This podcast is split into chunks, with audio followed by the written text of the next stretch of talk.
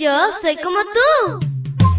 Pequeña para grandes cosas y grande para cosas menores. Te cuento que llegaste al lugar perfecto. La devoción matutina para menores. Una reflexión que se ajusta a tu edad, que te queda bien, ni muy grande ni muy chica. Adelante y bienvenido a nuestro mundo. Hola, hola mi príncipe y princesa de Jesús. Me alegra iniciar contigo este lindo domingo. Bendiciones a montones. Te saluda tu amiga Linda. Y el versículo para hoy se encuentra en Zacarías 2.5. Búscalo en tu Biblia y lo lees junto conmigo. Dice así, el Señor afirma, yo seré como una muralla de fuego alrededor de Jerusalén y en medio de la ciudad mostraré mi gloria. En la historia se titula Provisión Abundante. Si te gustan los chocolates y tienes una chocolatería al lado de tu casa y dinero, puedes estar tranquilo que siempre vas a tener tu alacena surtida con una buena cantidad de chocolates y comértelos a la hora que quieras. Si se te agotan, solo tienes que dar unos pasos y volverte a surtirte. Pero hay otros artículos que no se limitan a gustos, sino que son necesidades que tus padres deben suplir y representan un desafío. Por ejemplo, la gasolina, que es indispensable para desplazarnos y en ningún lugar es barata. ¿Cómo se sentirían tus padres si tuvieran acceso indefinido a la gasolina de forma gratuita?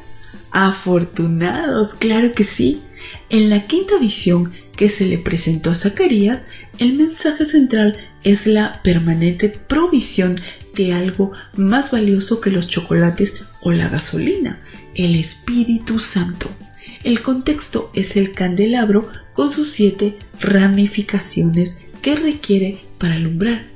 Si bien el olivo con su aceite en los días de Judá era un producto básico, las sequías, las plagas o el solo hecho de recién llegar a poblar la ciudad podían ser factores que en ese momento pusieran en riesgo su abastecimiento.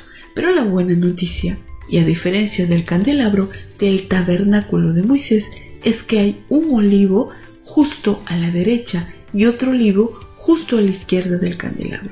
Esta imagen le transmitió certeza al pueblo de que la provisión era segura.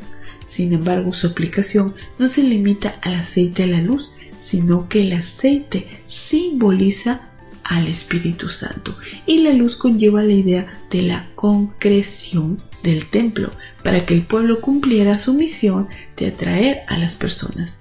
Así como Dios le dijo al profeta, no depende del ejército y de la fuerza. Hoy Dios te recuerda que para crecer en la vida cristiana y para prosperar en cuanto al cumplimiento de la gran comisión de la predicación del Evangelio, no depende de la inteligencia, recursos, títulos académicos ni elocuencia, sino solo la unción del Espíritu Santo. Por fortuna, tal como lo destaca la visión, hoy la unción divina sigue estando disponible en abundancia. Nunca se agotará, solo hay que solicitarla. Querido Dios, hoy queremos pedirte que tu Santo Espíritu pueda tocar nuestras vidas, nuestras mentes y nuestros corazones y podamos proclamar tu Evangelio donde tú nos pongas, en el hogar, con nuestros vecinos, en la escuela, en el trabajo y que muy pronto tú puedas venir. Te lo pedimos en el nombre de Cristo Jesús. Amén y amén. Abrazo tototes de oso y nos vemos mañana para escuchar otra linda historia. Hasta luego. Hoy creciste un poco más.